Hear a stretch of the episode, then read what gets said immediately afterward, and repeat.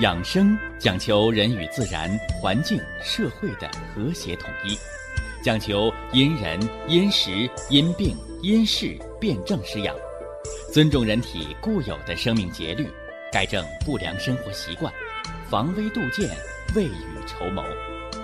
让我们一起学习、感受、实践养生的大智慧，用智慧去把握健康，用身体去感悟健康。用心灵去感受健康的幸福和快乐。欢迎收听《我和健康有个约会》。下面有请徐老师讲解博医文化的大智慧，让我们一同感受健康带给我们的快乐。好，下面有请徐老师。徐老师您好。哎，主持人您好。收音机前，广大的听众朋友们，大家好！欢迎各位呢，来继续关注和收听咱们的博医堂养生健康论坛。我是徐振邦，是大家的老朋友了。愿意呢，在博弈论坛上。和咱们全国的听众朋友，和咱们的天下博弈有缘人，来共同学习，共同的提高，共同的来感受，实践中西结合、天人合一的博弈。养生文化的大智慧。呃，下面呢，咱们就言归正传，啊，接着给大家说春三月的肝胆养生。有朋友啊，最近呢提了这么个问题，说徐老师啊，说我们老老家里的人说，说吃啥补啥。是吧？说肾精不足的、肾虚的，啊，吃点那个腰子；说肝不好的，吃点那个溜肝尖儿；脾不好的呢，吃点那个连体。说这个说法对还是不对？实际上呢，这个说法呀，和古籍经典。是有出入的，所以今天呢，在博弈文化论坛上，咱们给大家说说，啊，张仲景，是吧，在他的巨著当中，啊，所论述的饮食之谨记，啊，论述很多啊，我们挑和咱们有关的来说两个。一个是说什么呢？五脏之病，五味之剂；一个是四季养生，五脏之剂，是吧？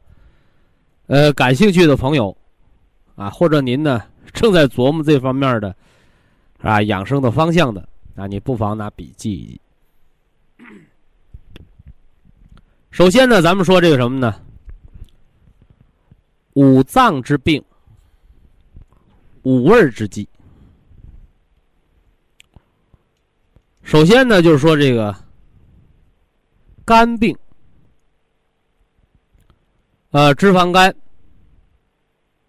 肝硬化、肝纤维化、自免型肝病，是吧？它忌口忌在什么味道上呢？叫忌辛。哎，忌辛辣的，心之病，你是冠心病啊，你还是肺心病？你是高心病，是不是啊？哎，你还是心绞痛、心梗啊？心脏之病，忌咸啊，心脏病的人要口味要清淡，不要吃的太咸了啊。脾脏之病，忌酸。所以那个糖尿病人，是吧？湿疹的、高血脂的，是吧？这都是脾脏之病。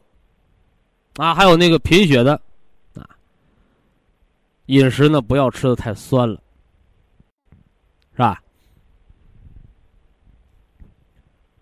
肺脏之病呢，忌苦。啊，你看，原来我给大家讲过，心火旺盛，莲子心泡水喝，苦啊。你说我是慢支哮喘、肺心病、肺气肿，哦，你就不知道吃这个。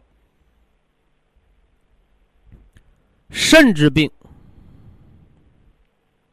忌甜，那就是忌甘，啊，甘不就是甘甜之味吗？啊，要肾功能不全的，你就不要吃糖了，是不是？啊哎。那这个五味之谨记，道理何在呀？实际上，世间万事万物啊，都是这样的。有一利，必有一弊。五脏之病，五味谨记，还要从五色五味入五脏来说起。酸是利肝的，是吧？苦呢是利心的。辛辣之味解表而利肺。咸味呢，通肾。甘甜之味通脾。这是五脏五味那么实质上，五脏五味的谨记。恰是遵循着五味入五脏、五行相克的原理。什么叫五行相克呀？你大家注意啊，金克木，金克木，所以辛辣的味道利肺啊，所以那个辣妹子那歌唱的好听啊。啊，肺好是吧？利肺，必然就会制约肝，叫金克木。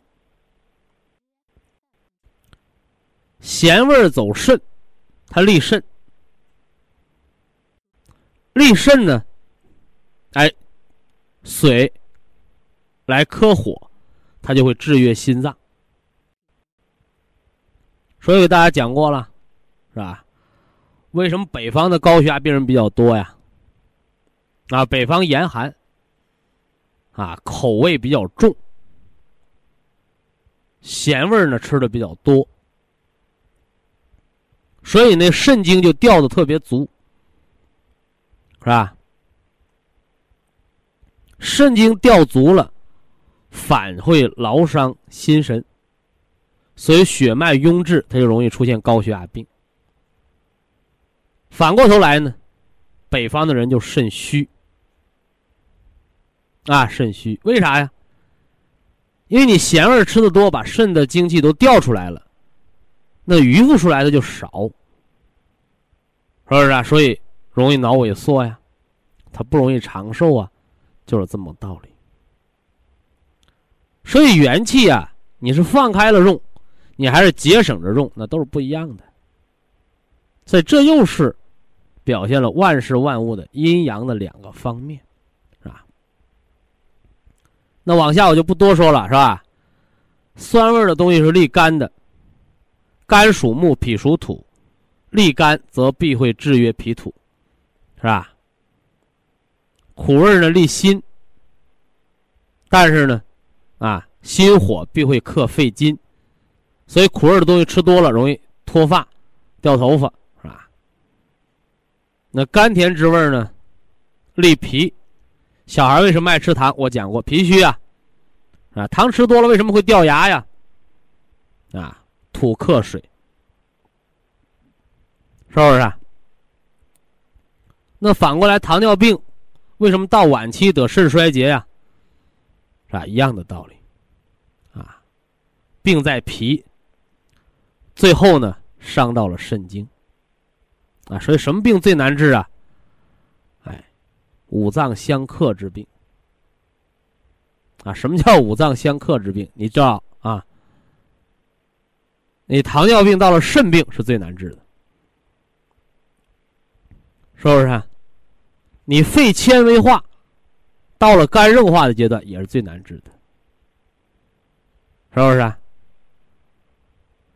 你心脏病导致肾衰竭了，也是很难治的，是不是？要知道这个道理啊。这是五脏之病饮食上的谨记。那么再说说以形补形是吧？说吃啥补啥，这到底科学不？啊，有一定的道理，但是呢，不能形而上学，本本主义。所以呢，神医啊张仲景在《金匮要略》当中有特别的注明啊，春。不食肝，夏不食心，冬不食肺，秋不食肺，冬不食肾，四季不食脾。那是什么道理？啊，这大家要知道啊。春三月是肝脏。当令，肝脏当令呢，就是以肝气为王啊，他说了算嘛。那这时候呢，因为木克脾土，所以脾呢就受到制约。你这时候如果再吃上以脏补脏，再以形补形，再吃肝，它本来肝为王，你再补它，它就更旺了。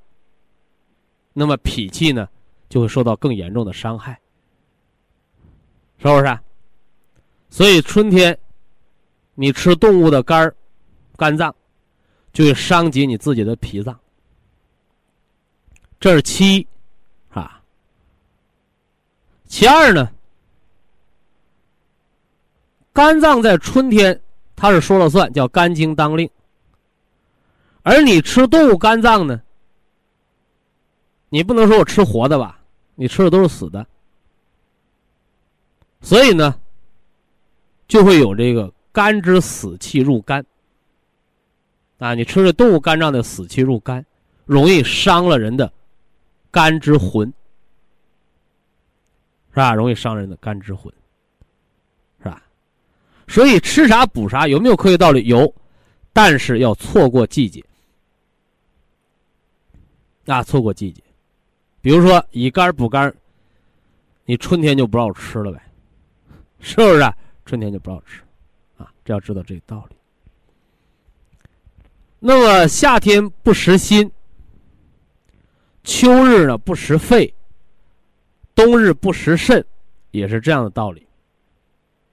一个是防止呢五脏相克过，更过，叫相乘嘛啊。二一个是防止伤了什么呢？五脏四季当令的啊，这个脏腑的神志。那么四季不食脾，是吧？一年呢有四季，春夏秋冬，肝心肺肾。那么习惯上，中医呢，把这个夏天和秋天的这个交界的季节叫长夏，为脾脏所主。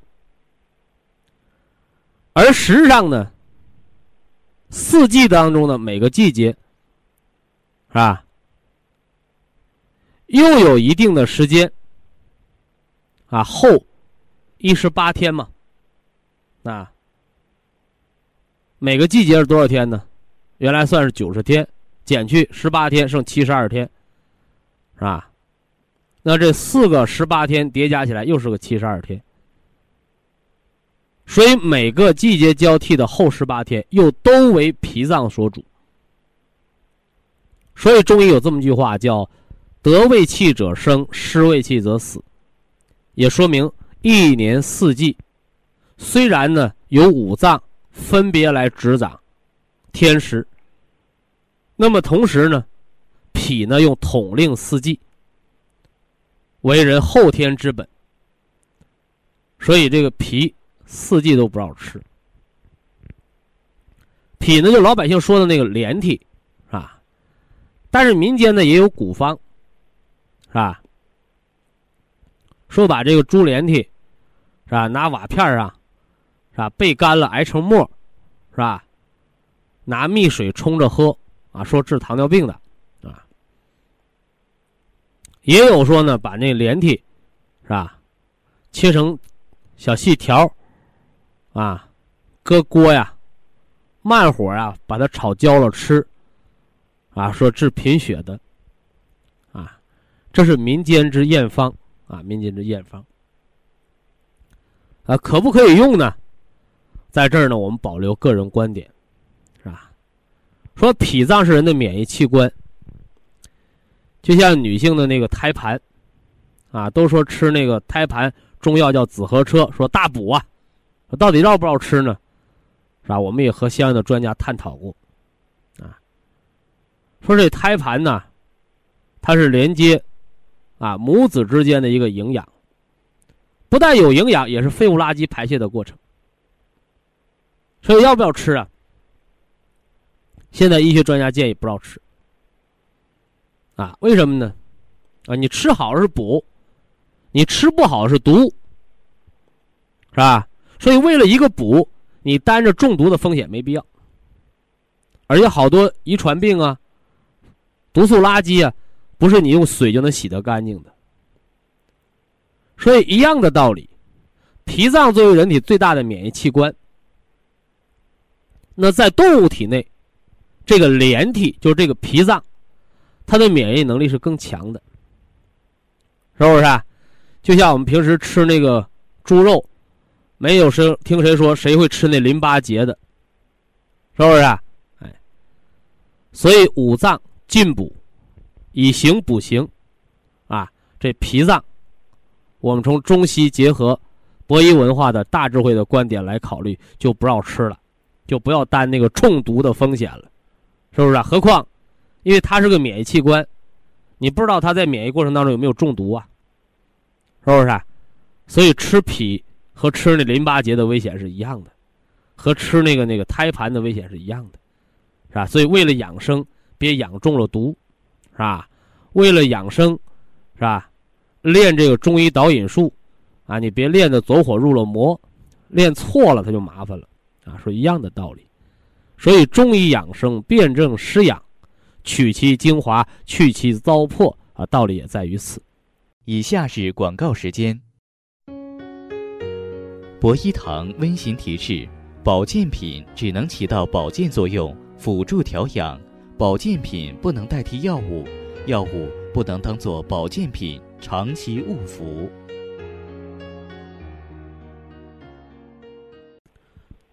春三月，肝胆。疾病的预防，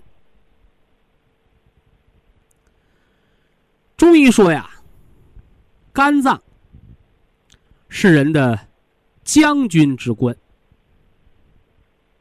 说为什么叫将军之官呢？哎，第一，它藏着人一身之血，主着人一身之筋，管着人一身的关节。又主着一身的弹性，所以呀，我常给大家伙说，我说呀，血压低的升不上来，一定是您的肝脏出了问题。而我说的这个肝脏，不是肝这个器官，而是中医的肝脏，是整个肝系统。祖国中医说，左肝右肺，是吧？去过那个陕西，是吧？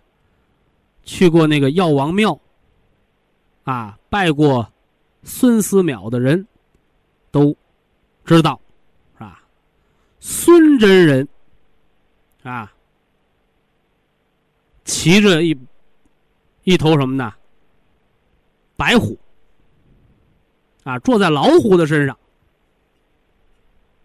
手中呢转着一条青龙。说孙真人何许人也啊？哈哈，孙真人药王孙思邈。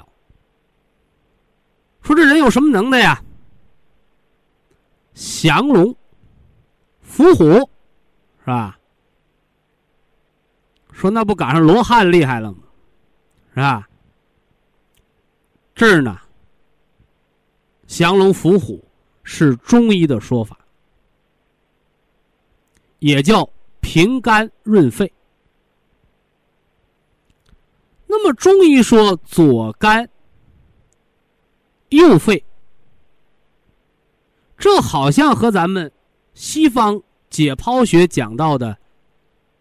肺脏和肝脏，它的器官的位置有所不同啊。所以啊，在这儿就需要我们运用中西结合、天人合一的博弈的大智慧来思考问题了。就是中医和西医啊，你不要把它划等号，是吧？它不是完全对照翻译，而是各有其意。解剖学的肝脏和肺脏是两个器官，而中医的肝脏和肺脏是两个系统，是吧？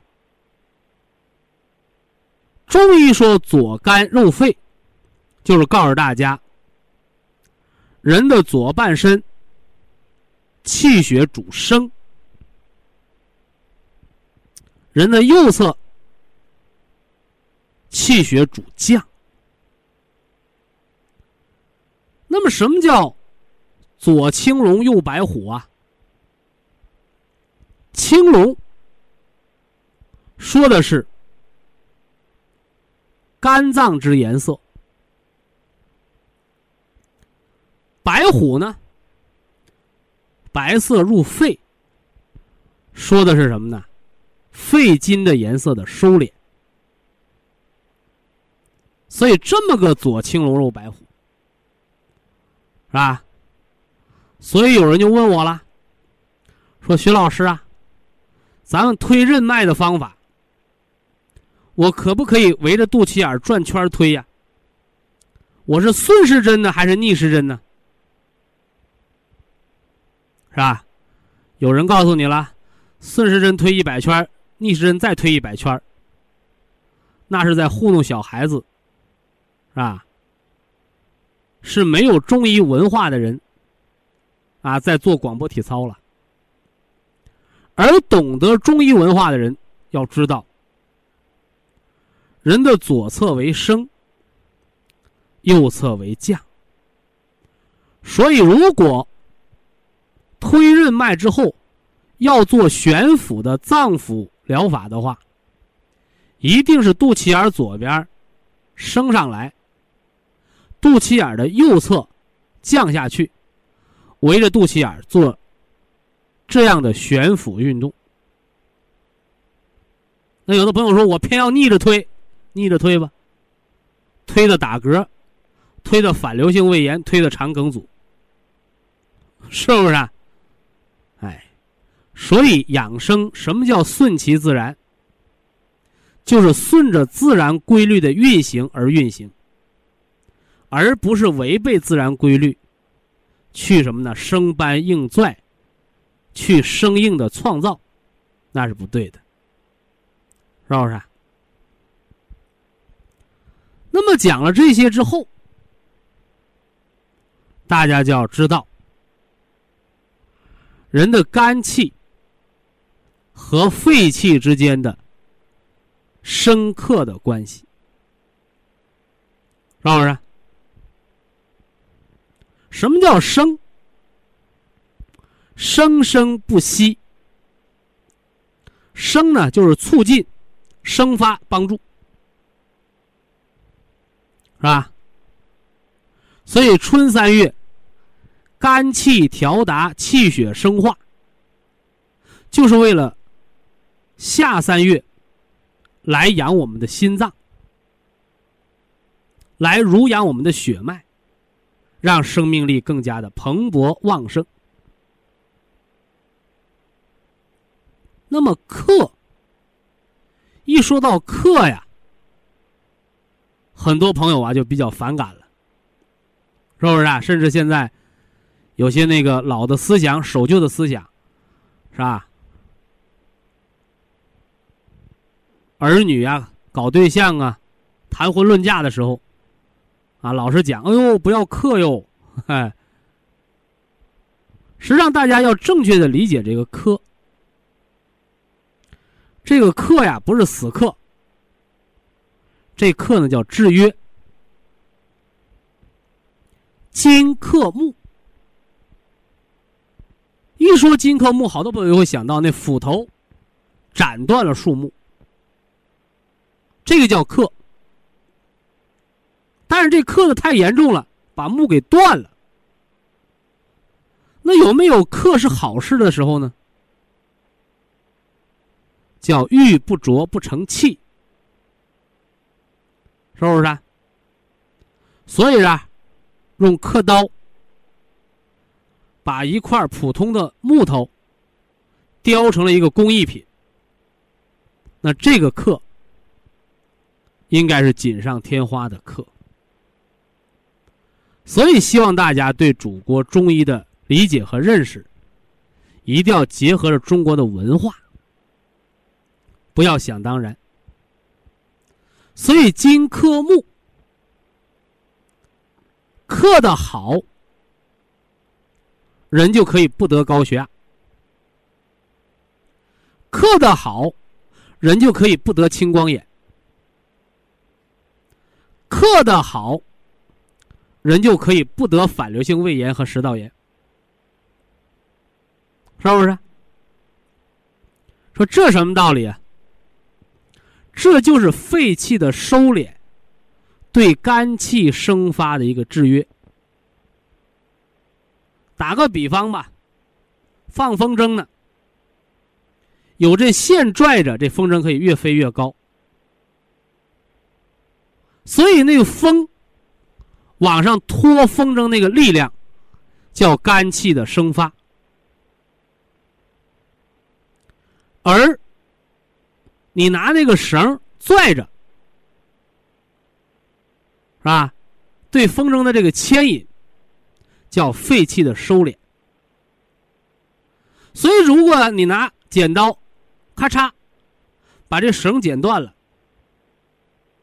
那这个风筝表面上好像飞起来了，飞得更高一点，但要不了多久就会掉下来，就不会再飞了。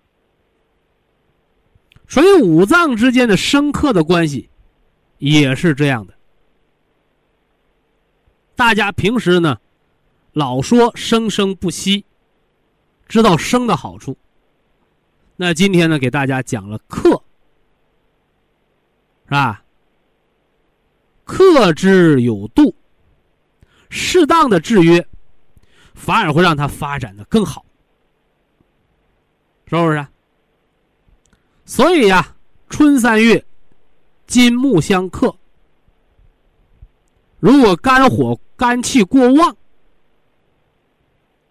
就会灼伤了肺气，人就会呛咳、顿咳，甚至慢支、哮喘、肺气肿就会发作。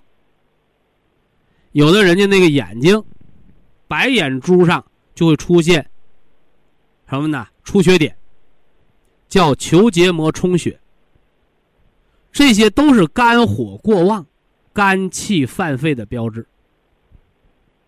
那怎么办呢？吃泻火的药，这是一些老大夫的办法。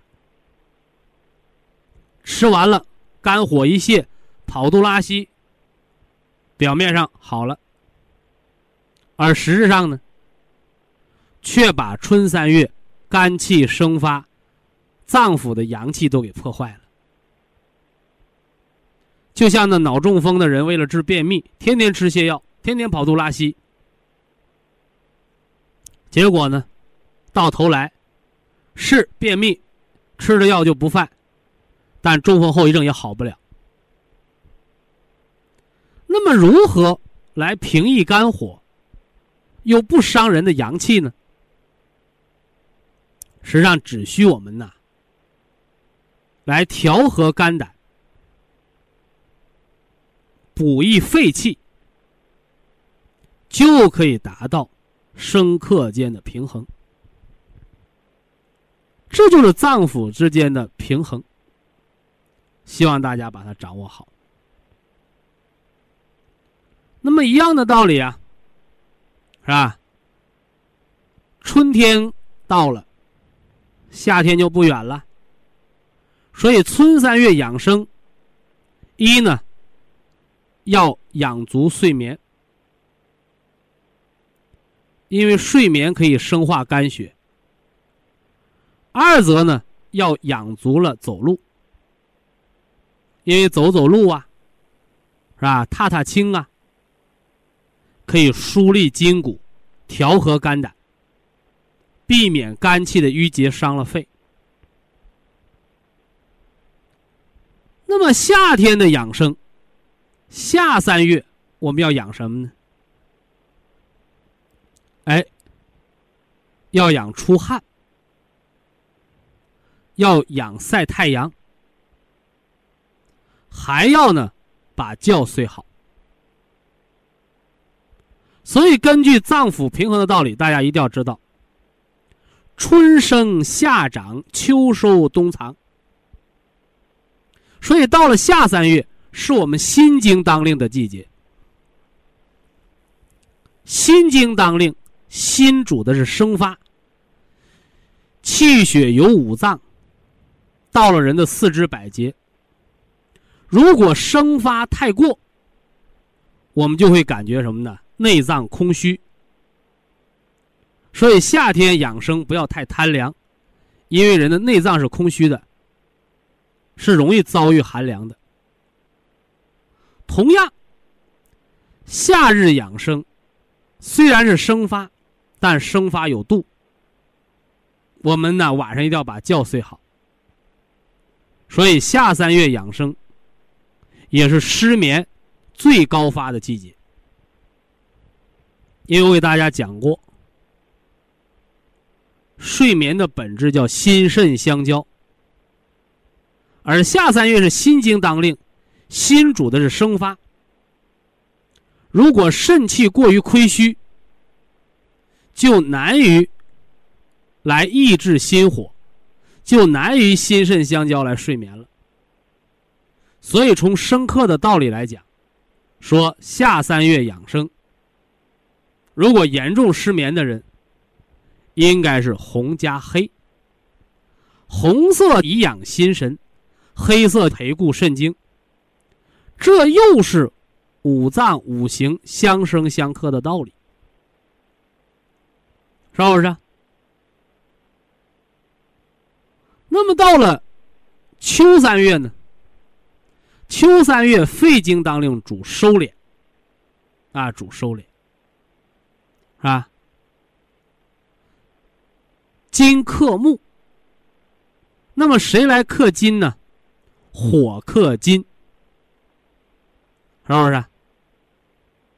所以秋三月，为了防肺金灼伤，为了防心火外溢，所以秋三月。调养的方案可以是白加上黑色肾经填固，也可以是白色加上红色的肺心病、心脏的调理养生方案。所以这就是五脏的平衡疗法。这个平衡不是简单的两个相生的脏器的平衡，也不是简单的两个相克的脏器的平衡。每个脏腑都有它的生克关系，一个是生它的，一个是克它的，一个是它能生的，一个是它能克的。这就是博弈文化脏腑调节、五脏平衡的微妙之处，是不是？所以五脏平衡不是压跷跷板的阴阳平衡，而是五行金木水火土之间的生克平衡。这个比较复杂，所以呢，要结合着天时，结合人的五脏五行的辩证进行调理。但是呢，好在我们全国各地博医堂，啊，每位指导老师都已经掌握了这个平衡的，是吧？调节的方案。希望大家啊，科学养生，养的元气十足，养的五脏平衡，养到五脏六腑全自动，那我们的人生就是一个健康、自然、天人合一的。生命状态了。好了啊，不多说了，下来时间呢，我们为现场的听众朋友开通咱们今天节目的直播交流热线。非常感谢徐正邦老师的精彩讲解，听众朋友们，我们店内的服务热线零五幺二六七五七六七三七和零五幺二六七五七六七三六已经全线为您开通。随时欢迎您的垂询与拨打。下面有请打通热线的朋友。这位朋友您好，这位朋友您好啊。啊，你好，徐老师，我是西安的一个那个啥的。您是哪儿的听众？是个脑瘤的，西安的。哦，陕西西安，嗯。哎哎，是个脑膜瘤的那个患者。是患脑膜瘤。对对。这个人是就得病的是你本人？是我本人。哦。哦。我先谢谢你和你的学生对我的，可以说我的这个病的精心调理。嗯，啊，呃，我是这样子的，我是十一月份的时候，我是查出来的，呃，当时的时候呢，就是什么呢？就是眼睛的视力下降，哦，特别快，呃，其他的还没有。是先跑的眼科。哎，先他他压迫着是。哎，一看眼睛没毛病，压迫视神经了。对对对，哎，这个到神经内科或者脑外人才能看着。哦，当时的时候我就先去到那个啥呢，先去到眼睛科不是去看了，看了查完以后，他也说的没有啥。我呢就做了一个啥，做了一个就是那个强化磁共振。嗯。做了个扫描，做了扫描的时候呢，就发现他说的是怎么看着里头好像有东西，有占位。进行哎，又进行了第二次。嗯，又看了一下，看了一下就确诊呢，就说是，呃，颈，呃，是那个啥脑膜瘤。发现的时候脑膜瘤多大？嗯，二点八。二点八。嗯。你说的是厘米还是毫米？哟，我姐，那这个我不知道。就是他写的是 cm 还是 mm？嗯，cm。cm 就叫厘米。厘米啊。厘米二点八就小乒乓球那么大了。对对对。你要是毫米，那就小得多了，是吧？那毫米要是二点八，那黄豆粒儿、绿豆粒儿那么大，对对，所以是有差距的啊。嗯嗯嗯。那你那你发现的时候，这瘤已经蛮大的了啊。对，嗯，就是我这个呢，它是个压迫着这个眼睛哈，可以现在可以这么说吧啊，就是右眼都已经四分之三就已经看不着了。那叫视野缺失。啊，视野缺失。哎，视野缺失是脑膜瘤压迫神经了。嗯呃，但这个和严重与否关系不大。哦。就像你那个电线，你全折了，它灯不亮了。嗯。你连一半儿或者你连一点儿，它灯泡都有亮光。哦。因为它压迫神经，就跟压迫电线一个道理。对对对。哎，其实你要是二点八个厘米的话，你发现的时候，你这瘤最起码得长个三年五年，能长这么大。嗯，我这个呢，我感觉这不止三年五年，可能最好最少就在十年以上了。你看看，那你嗯以前从来没做过脑 CT，嗯，做过做过，不是原来做的那种那个仪器，可能是不先进嘛，也不知道怎么地。你先不先进一个公分以上的站位，你是个县医院的 CT 也能做出来呀、嗯，我都最后他不是做的第二次的时候，给我做完了以后呢，他们写报告单的时候就觉着，好像是我这个才做过时间不长，为什么一直没做出来？又拿原来的那个机子又给我做了一次，就那原来那个机子上还没有出现。那这个说明呢，那个仪器啊，它扫描的清晰度，嗯或者对脑这个密度啊，就是你这个瘤和脑脂的密度啊比较相似，哦，哎，而不是他做没做出来。就好比那人儿站那儿，你嗯白天瞅着是个人儿，你嗯黑天呢，太阳落山黄昏的时候，你就瞅不出来这个影儿。哦，哎，是这么回事儿啊。对对对，哎哎，嗯，我就说的那现在什么情况啊？我现在就是说的是从去年个的九月份以后啊，就是眼睛斜视的比较厉害，呃，就是这个眼睛视力呢啊，医生建不建议你这个开刀？呃，我去了几家医院呢，呃，有的呢医生呢就说的有两个医生就告诉我就说的是，我希望你不要来再找我。我说为什么？他说的是这样子，我给你讲一下。他就跟我说我的那个长的那个位置，他说长的位置不好，他说因为他是在那上头漂浮着呢嘛。他说如果要是割的情况之下，他说我最多给你做掉三分之一，他说三分之二不做。那你做完了三分之一留一半儿，他就说做完了你脑出血，那不还是中风吗？对，他说如果要是那了，你要是做的情况之下，很可能再有三个月、两个月长得比现在还大。刺激完了，对，容易诱发它再疯长。他嗯他就这样说。嗯最后呢，我就决定，不是他们，我就在医院住着呢嘛，呃，他们就商量就说的这个事情。另外一个大夫呢，就说的是，你就把这个做了算了。我说那要是如果要是做不净，应该怎么办？他说那拿伽马射线。我说如果咱要用伽马射线做的情况之下，你伽马射线把别的神经杀坏了，你不还是一样吗？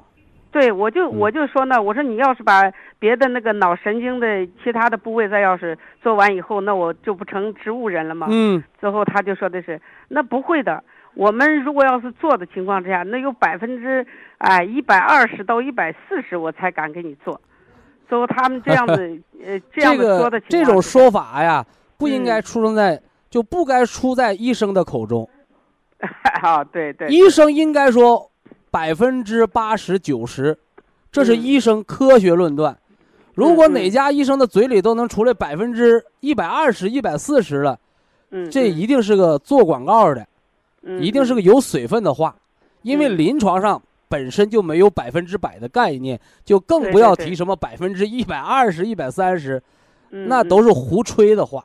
嗯嗯，嗯，哎，最后我就决定不做，我就保守，疗法吧。对对对，哎，完了哎隔半年检查一次，看大小变化。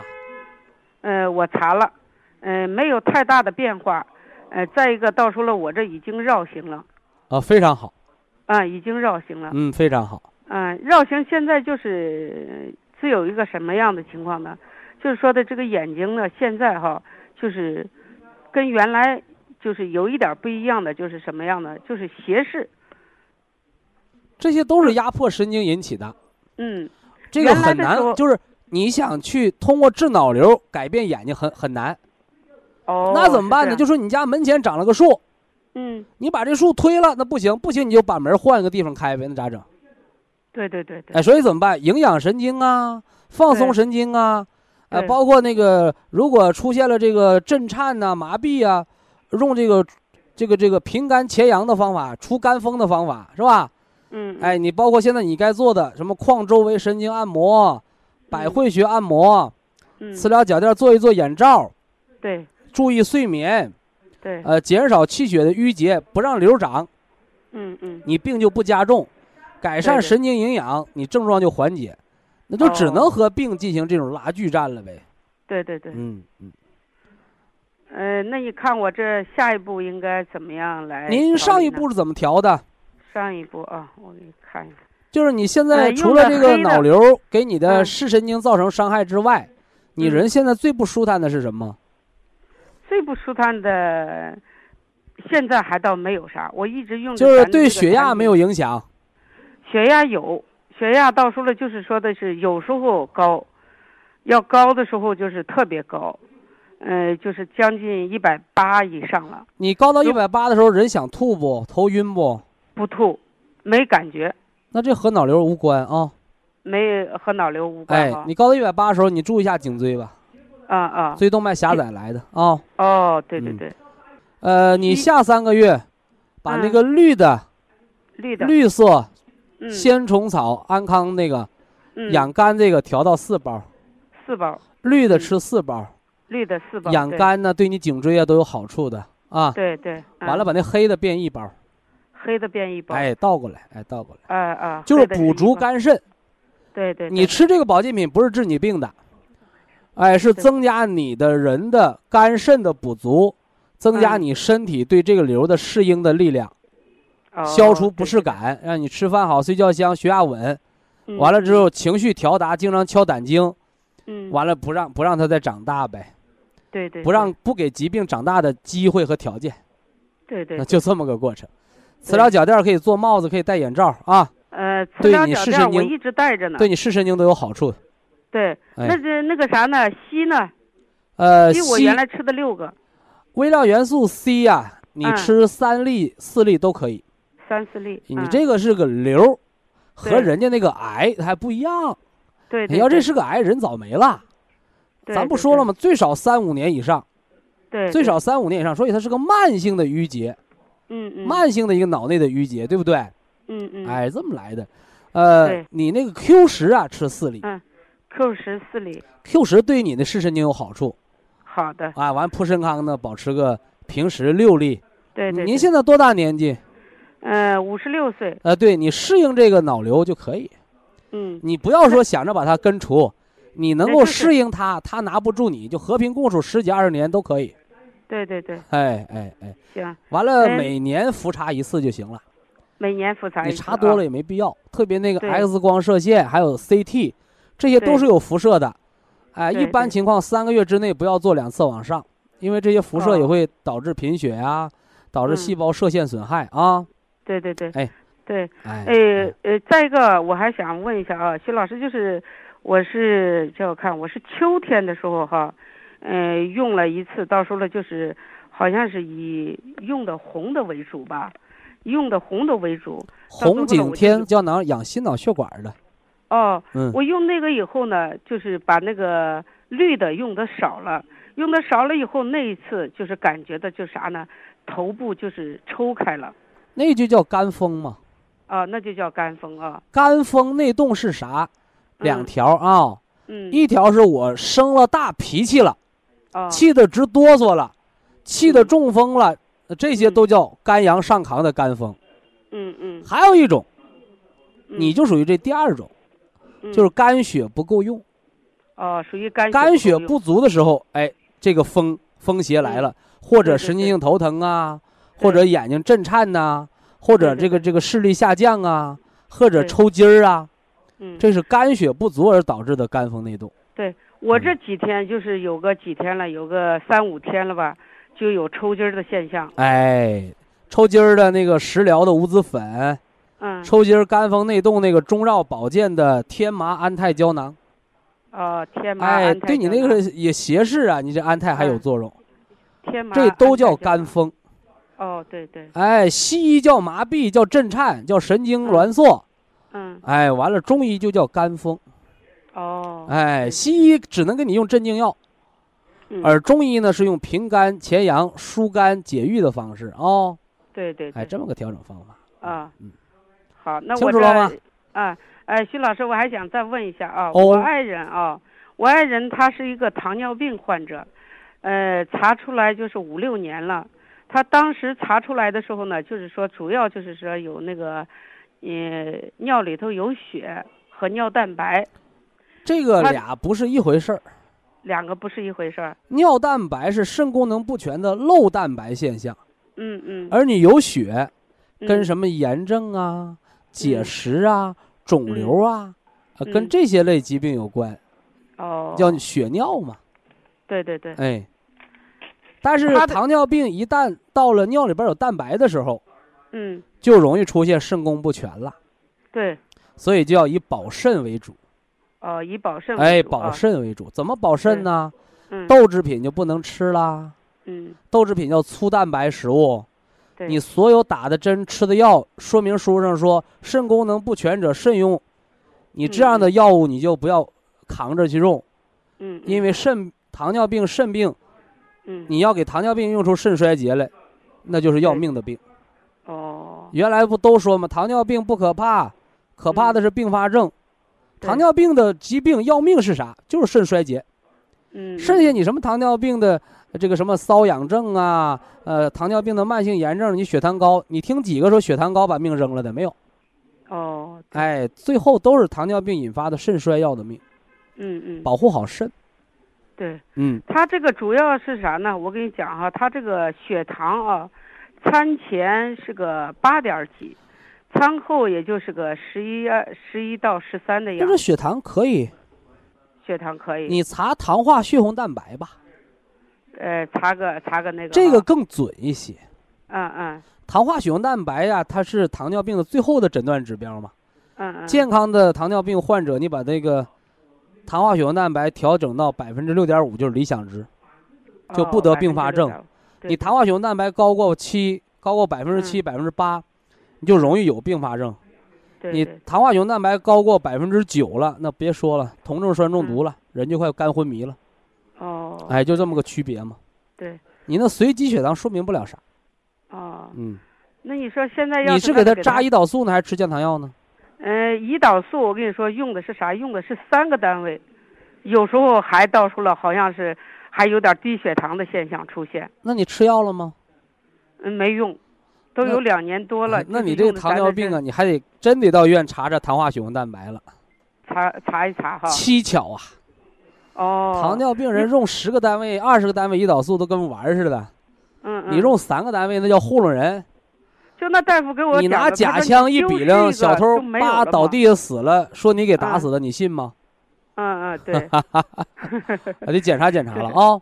啊，那你说这到时候要是那了，给他现在要用怎么样来用呢？我们推荐他呀，应该以保嗯肾为主了。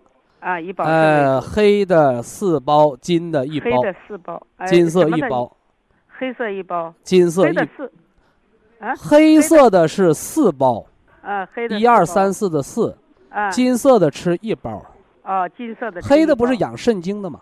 对，金色的不是调脾湿的吗？哦，对对，啊，完了完了之后，你像这老糖尿病患者嗯啊，，我们是不是测一测这胰岛活性啊？啊嗯嗯嗯，啊，完了之后，你这糖尿病是咋得的？他哪儿错了？？改哪儿？是饮食还是情志？呃，完了，有有尿蛋白了，止血方、利尿方是不是要用一用？对对，都得有针对的来了哦。好的好的，希望他早日康复啊！好好。哎，祝二老健康。祝您健康。有请下一位听友，您好。您好，邱老师，哎，嗯，我三个月前我打过一次电话给你，你是是哪里的听众？我是湖南邵阳的，哦，湖南。今年嗯四、呃今年四十岁，呃就是上次我那个胆上面有那个石油，呃就是有超过一厘米了，原先是胆息肉超过一厘米，哎、就是八容易恶，变，哎、我们建议手术开刀。你说我是不想开，你可以保守疗法，保哎健仨月之后再复查。哎、就是保如果没长嘛，如果没长，你就算赢一半儿了；如哎果萎缩变小了，你就全赢了。啊，如果再长，那对不起，开刀，是不是啊？这个哎原则我应该说过吧？哎、哎，你现在什么情况？现在我就是检查了那个胆上面原先是八乘以十三，现在就是八乘以十二，现在还小了一毫米了。我就是吃了你只要炎症不发展，息肉会逐渐萎缩脱落的啊，啊，这就降低了它恶变的风险。哎但是你息肉超过一厘米了，你那个清除预防肿瘤恶变的环境的那个微量元素 C 的补充，要保持六粒的量。哦。六粒原先我是吃了四粒，呃，六粒西酵母咀嚼片。